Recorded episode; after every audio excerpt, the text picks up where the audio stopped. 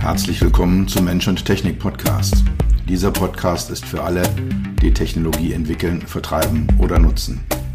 Für alle, die immer mal wieder das Gefühl haben, dass Technologie sie überrumpelt oder beherrscht. Für alle, die verstehen wollen, was Technologie mit uns macht und wie wir unser Leben zurückbekommen. Dieser Podcast ist für die, die Technologie sexy machen wollen. All die Produktentwickler, Designer, UX-UI-Profis, Produktmanager, CTOs, CEOs und für dich. Mein Name ist Dr. Peter Röska, von meinen Freunden auch Dr. Peter. Ich bin dein Gastgeber und freue mich, dass du dabei bist.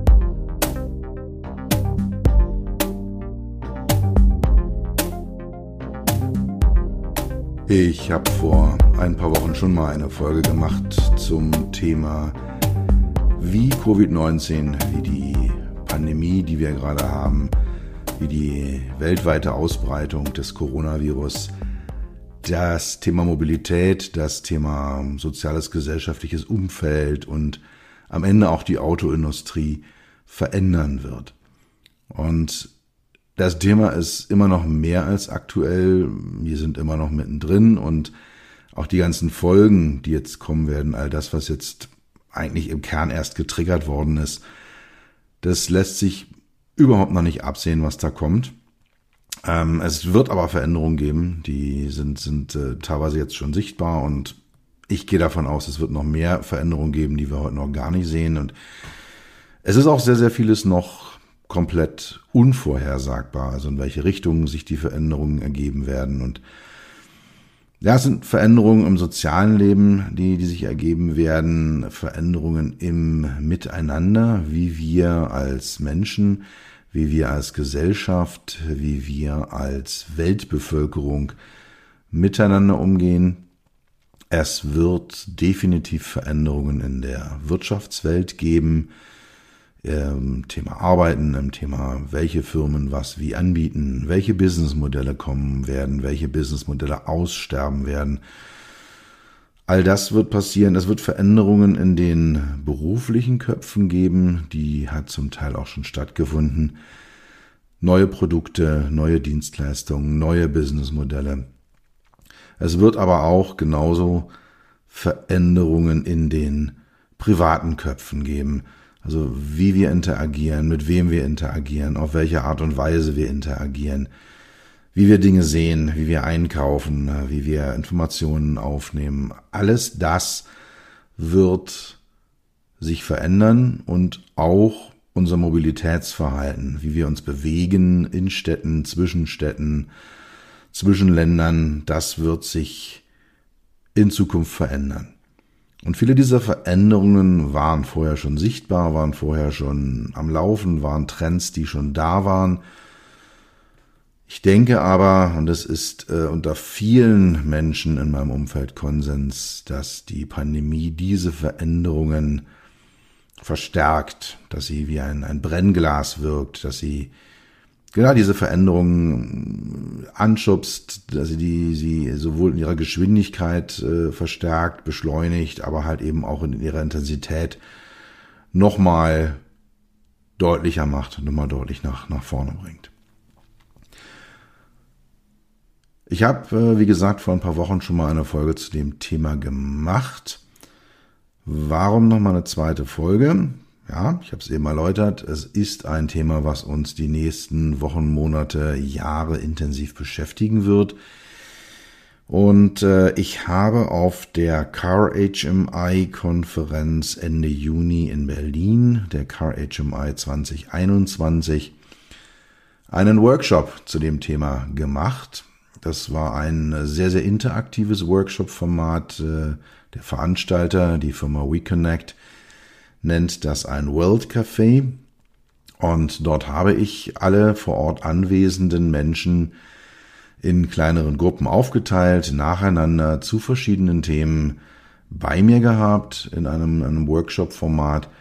Und da habe ich mir dieses Thema äh, Post-Pandemic Mobility, also was passiert nach der Pandemie mit unserer Mobilität, ähm, ja, habe ich das Thema gesetzt, äh, hatte da so ein paar Thesen vorbereitet und äh, bin dann mit den Workshop-Teilnehmern dort durchgegangen. Da sind einige sehr, sehr spannende Themen nochmal zutage getreten. Einige Aspekte, die ich vorher auch gesehen habe, sind dort diskutiert worden, zum Teil bestätigt worden, zum Teil eher kontrovers diskutiert worden. Und es sind einige neue Aspekte dazugekommen, die ich vorher so nicht auf dem Radar hatte, die ich aber sehr, sehr spannend finde. Und deswegen habe ich mich entschlossen, ich mache jetzt nochmal eine Folge, eine Podcast-Folge zu der Thematik und nehme also die Themen mit rein, äh, die ich vorher gesehen habe, aber halt eben fokussiere mich auf die Sachen, die in dem Workshop hochgekommen sind und die ich dort äh, als, als sehr spannend und sehr nachdenkenswert empfunden habe. Es wird um äh, drei Themen gehen bei der ganzen Sache, drei große Felder, durch die ich da mal durchreite. Das eine Thema soziales, gesellschaftliches Umfeld, was passiert eigentlich mit uns als Menschen, als Menschengruppen, als äh, ja eben als Gesellschaft, als Weltgesellschaft, als Weltbevölkerung. Was was was passiert denn da eigentlich? Der zweite Bereich geht dann um die Automobilindustrie und auch um die Autos selber, die Produkte, die äh, die Automobilindustrie herstellt. Und ja, wenn ich das so allgemein formuliere, dann äh, ist eines der Themen sicher, dass das äh, die Produkte der Autoindustrie sich verändern werden. Und äh, zum Schluss noch ein paar Anmerkungen dann zum Thema Mobilität allgemein, also jenseits des Autos, jenseits äh, der Industrie, in der ich äh, einen Großteil meiner Zeit verbringe und meiner meiner Gedanken einbringe. Ähm, ja, was was passiert denn eigentlich dort? Also das mal so als kurzen Überblick, äh, was äh, in den nächsten Minuten so an, an, an Themen bei mir auf dem Tisch liegt. Oh, Entschuldigung bitte. Also, Thema soziales gesellschaftliches Umfeld. Die Extreme nehmen zu. Wir haben diese Tendenz schon lange gesehen, die Schere zwischen arm und reich, die Schere zwischen Menschen, die Technologie besitzen und Menschen, die keine Technologie besitzen zwischen Gesunden und Kranken, ähm, zwischen Menschen, die auf dem Land und in der Stadt leben, zwischen Menschen, die analoge Kontakte bevorzugen und Menschen, die digitale Kontakte bevorzugen. Also diese Extreme, die dort sind, die werden weiter aufbrechen, die werden sichtbarer werden, die werden wirksamer werden. Und das wird durch die Pandemie beschleunigt werden, das wird halt dann in absehbarer Zeit zu deutlichen, unter Umständen sogar Verwerfungen innerhalb äh, von Gesellschaften führen, die, wie gesagt, jetzt schon latent da sind, latent schon lange länger da waren, aber durch die Pandemie eben, durch dieses Brennglas, durch diesen Fokus, den man jetzt darauf hat, ausbrechen werden. Es wird ein neues Verhältnis zwischen Land und Stadt geben, zwischen Menschen, die auf dem Land leben und Menschen, die in der Stadt leben. Eine ganz klare Tendenz ist, dass die Remote Work, also die Arbeit über das Internet, das Homeoffice, dass das die Stadtflucht begünstigt. Also wir haben alle, komme ich auch gleich nochmal drauf, äh, gelernt, dass das mit dem Homeoffice funktioniert und das führt bei vielen Menschen dazu, dass sie sich überlegen, muss ich denn eigentlich noch in einer Stadt oder in der Nähe einer Stadt wohnen? Nur weil dort mein Büro irgendwo in Downtown oder in irgendeinem äh, Industriegebiet am Rande der Stadt liegt.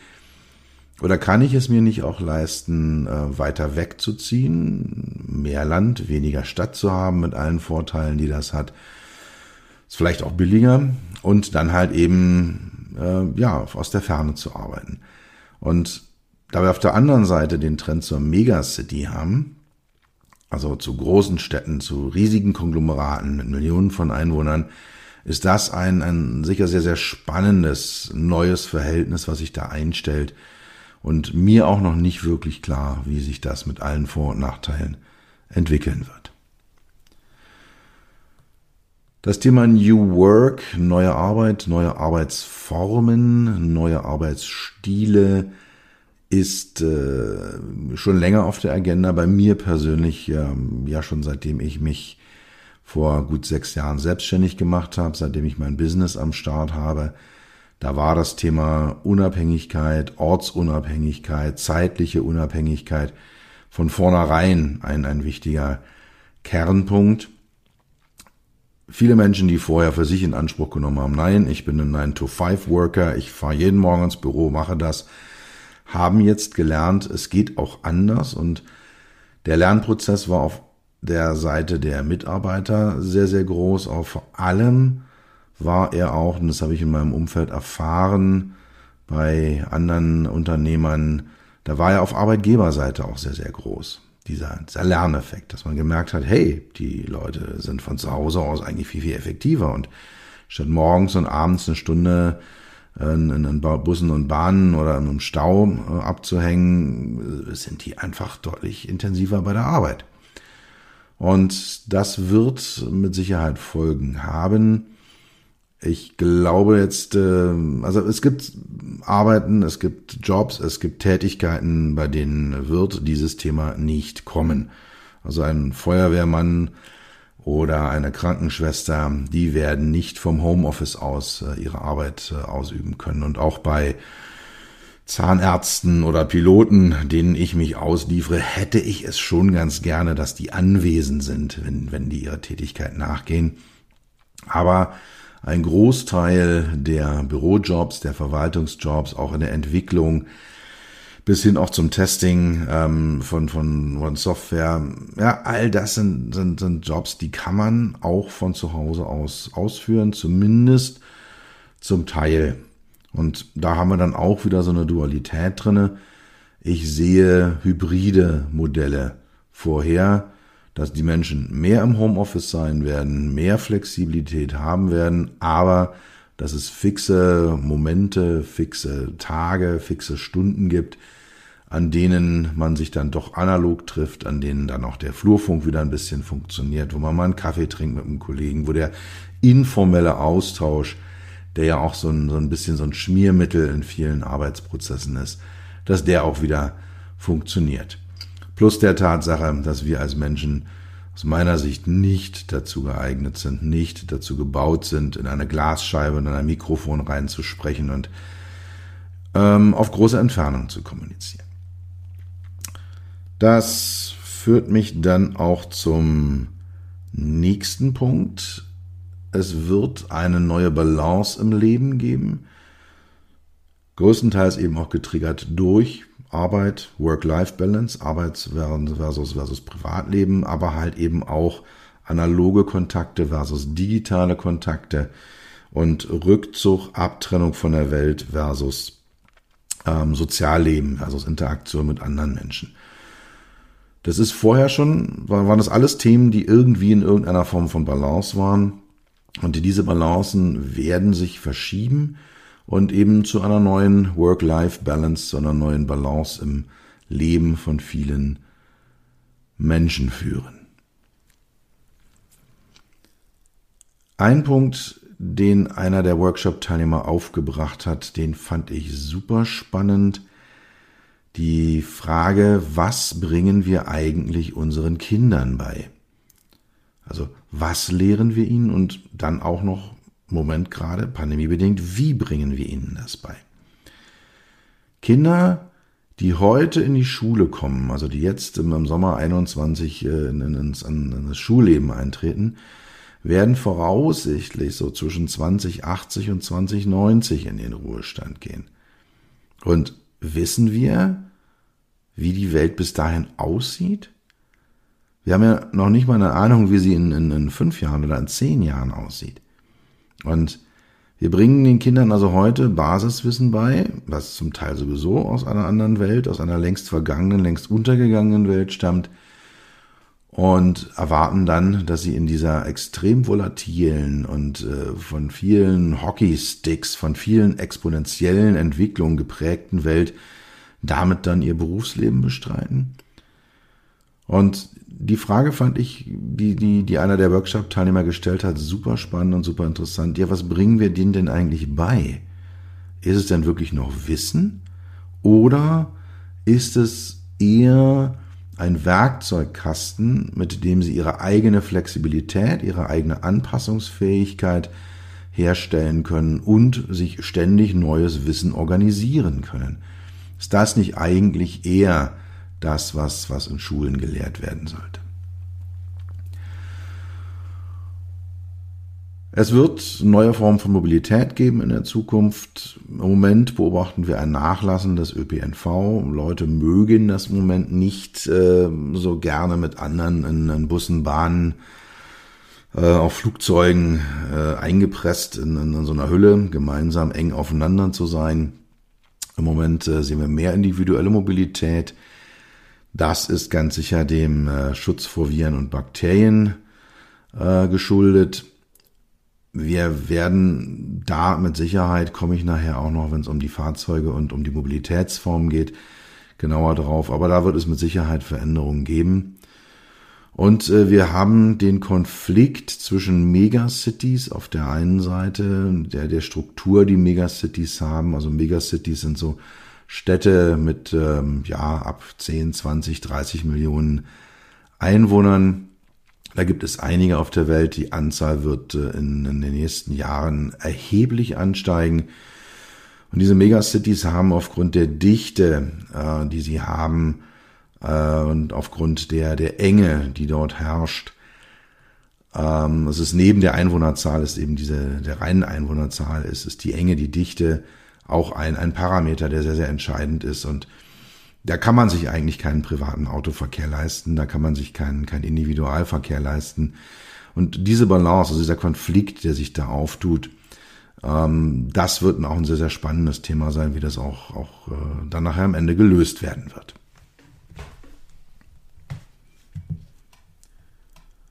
Kommen wir zum zweiten Themenbereich der Automobilindustrie. Und die Autoindustrie ist jetzt eine Industrie, die so ja, 120, 130 Jahre alt ist.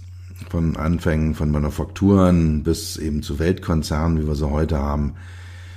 Und sie war schon immer einer erheblichen Veränderung, einer dauerhaften Veränderung unterworfen. Es sind einzelne Autohersteller gekommen, sie sind wieder gegangen, es sind Marken gebildet worden, die dann untergegangen sind.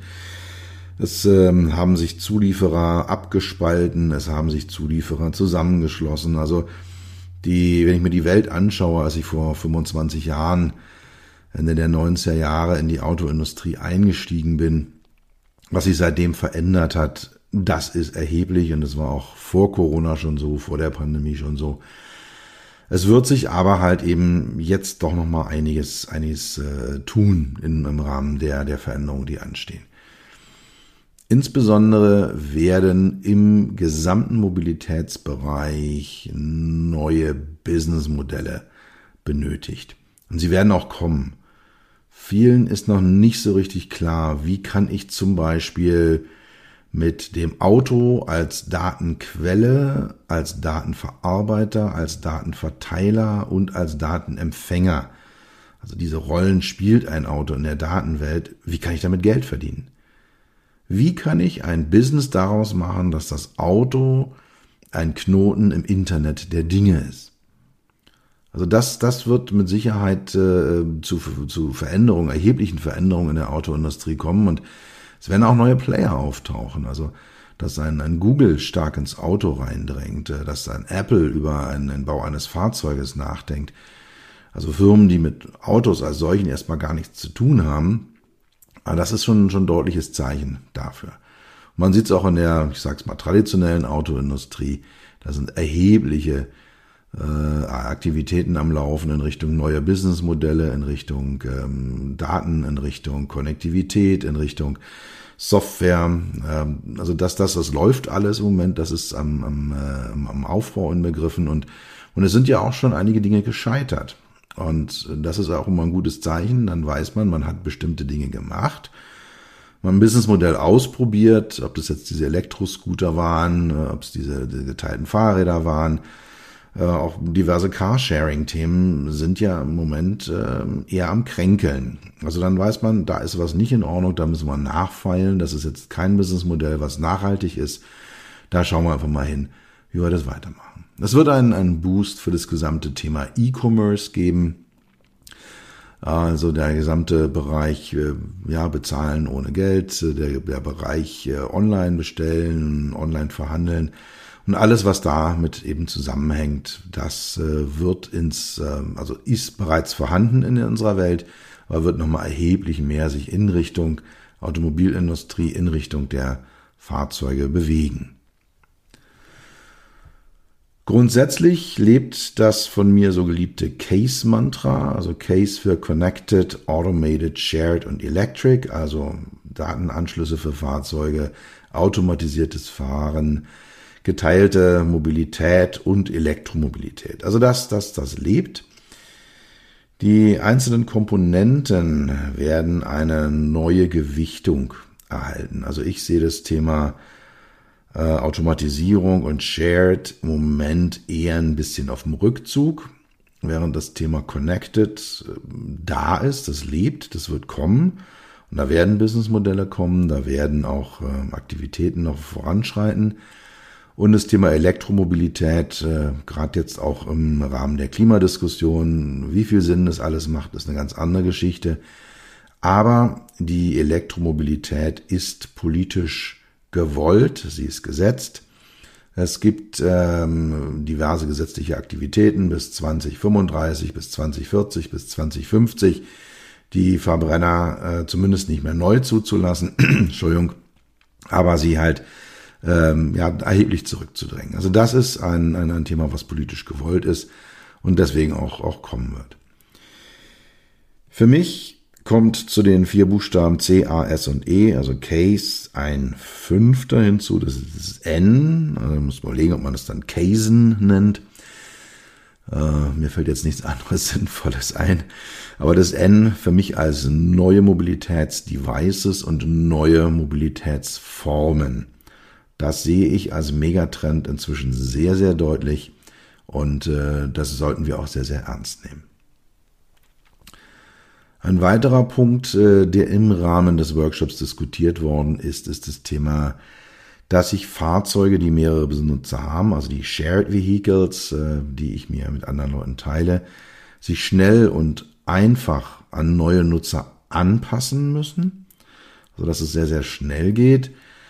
Und ähm, ja, dass man da auch so eine Art Lean Cars hat, die sehr, sehr schlank sind, die eigentlich nur rollende Hüllen sind und dass ich ein, ein Smartphone, also wie, wie, wie, wenn ich mir ein neues, neues Smartphone kaufe, da ist da erstmal nichts drauf. Ja, da ist so Elektronik und dann ist ein Betriebssystem drauf und dann spiele ich da meine Apps drauf und dann spiele ich da meinen Content drauf, meine Fotos, meine Musik, meine Telefonnummern und dann wird aus diesem sehr, sehr schlanken Device halt mein eigenes, fettes Device. Also ist der eine Punkt, äh, ich kaufe oder miete mir eine mobile Hülle, und dann fülle ich sie auf mit meinem eigenen Content. Und das muss sehr, sehr schnell und einfach erfolgen.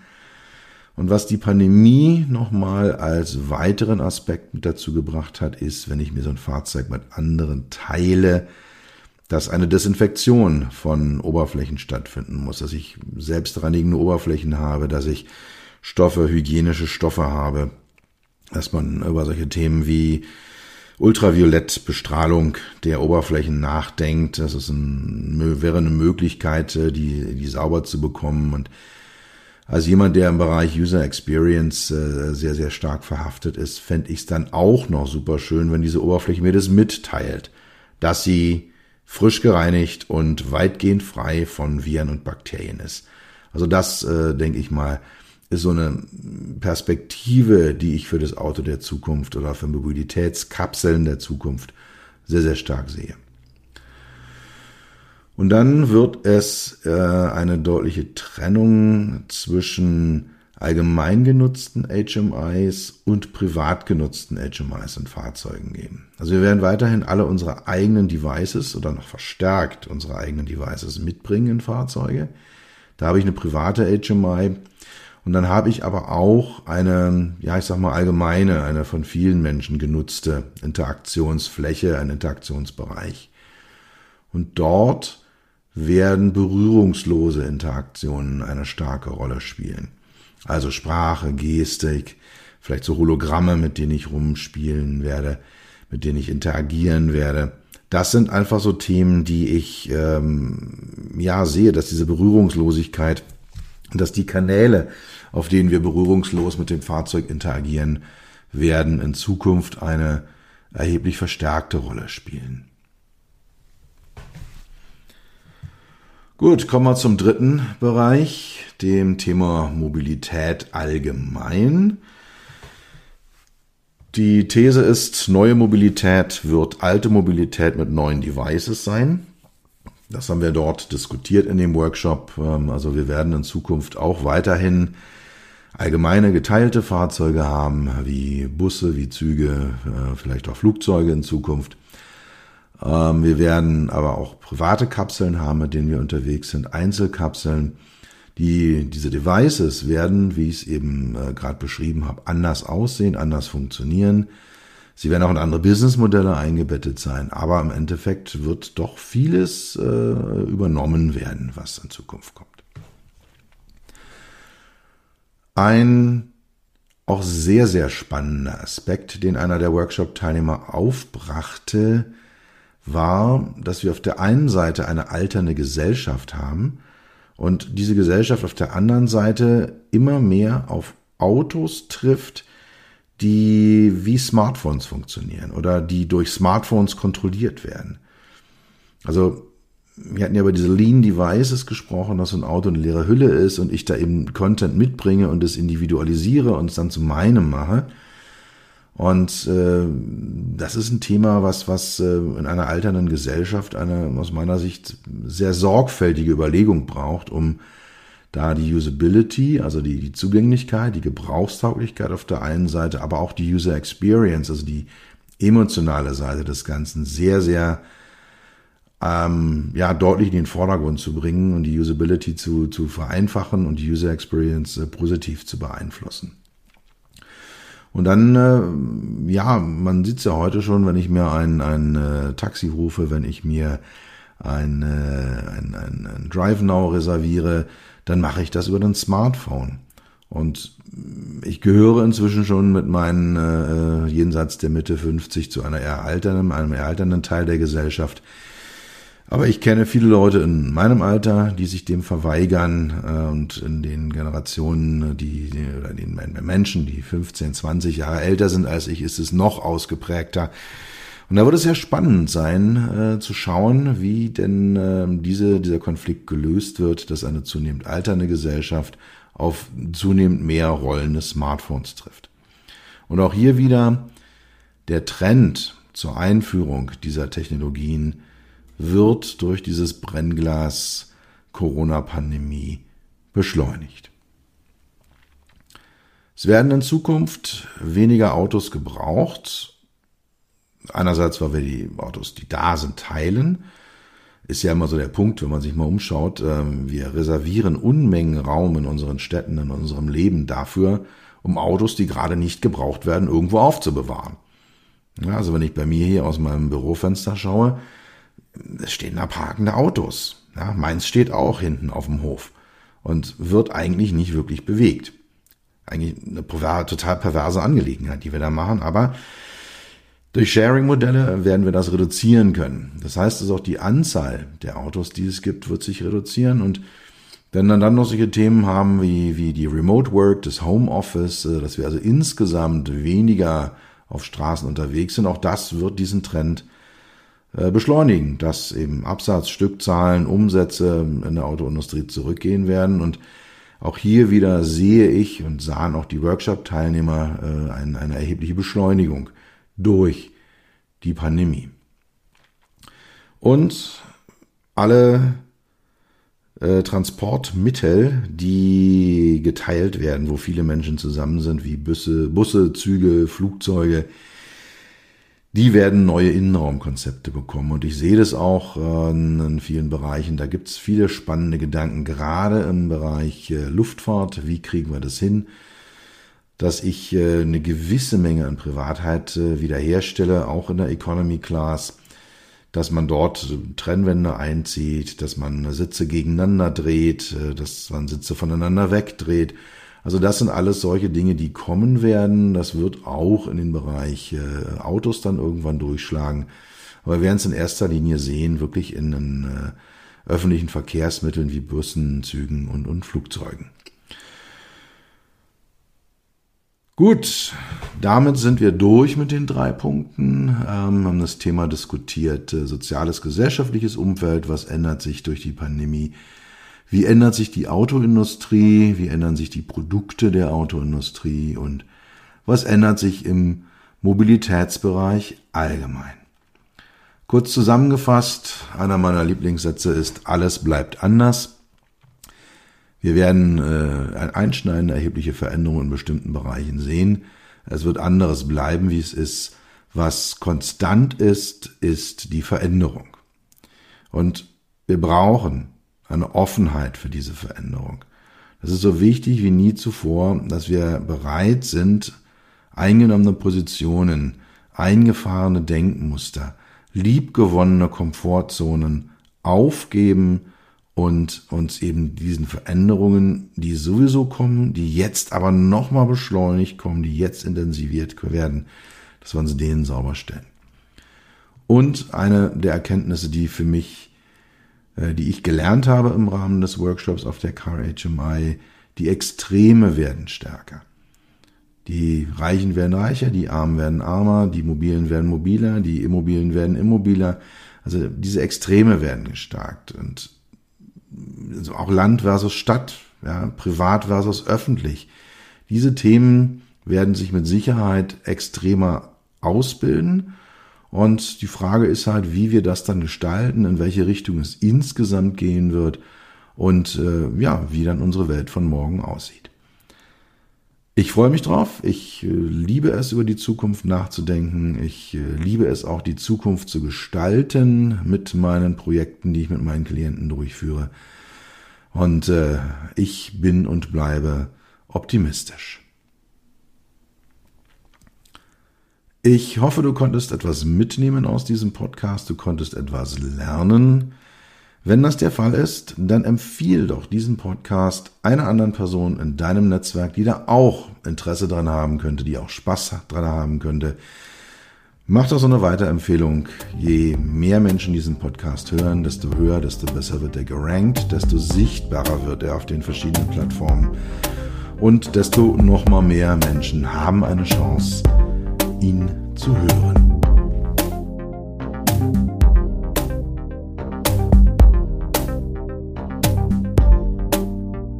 Das war's für heute. Ich bedanke mich dafür, dass du Zeit mit mir verbracht hast. Du hast etwas für dich getan, was dir keiner mehr nehmen kann. Für einen weiteren Austausch findest du mich auf LinkedIn und auf meinen Webseiten www.peter-rösker.com Rösker mit OE und SS oder unter www.beyond-hmi.de. Bis zum nächsten Mal. Pass auf dich auf und bleib gesund.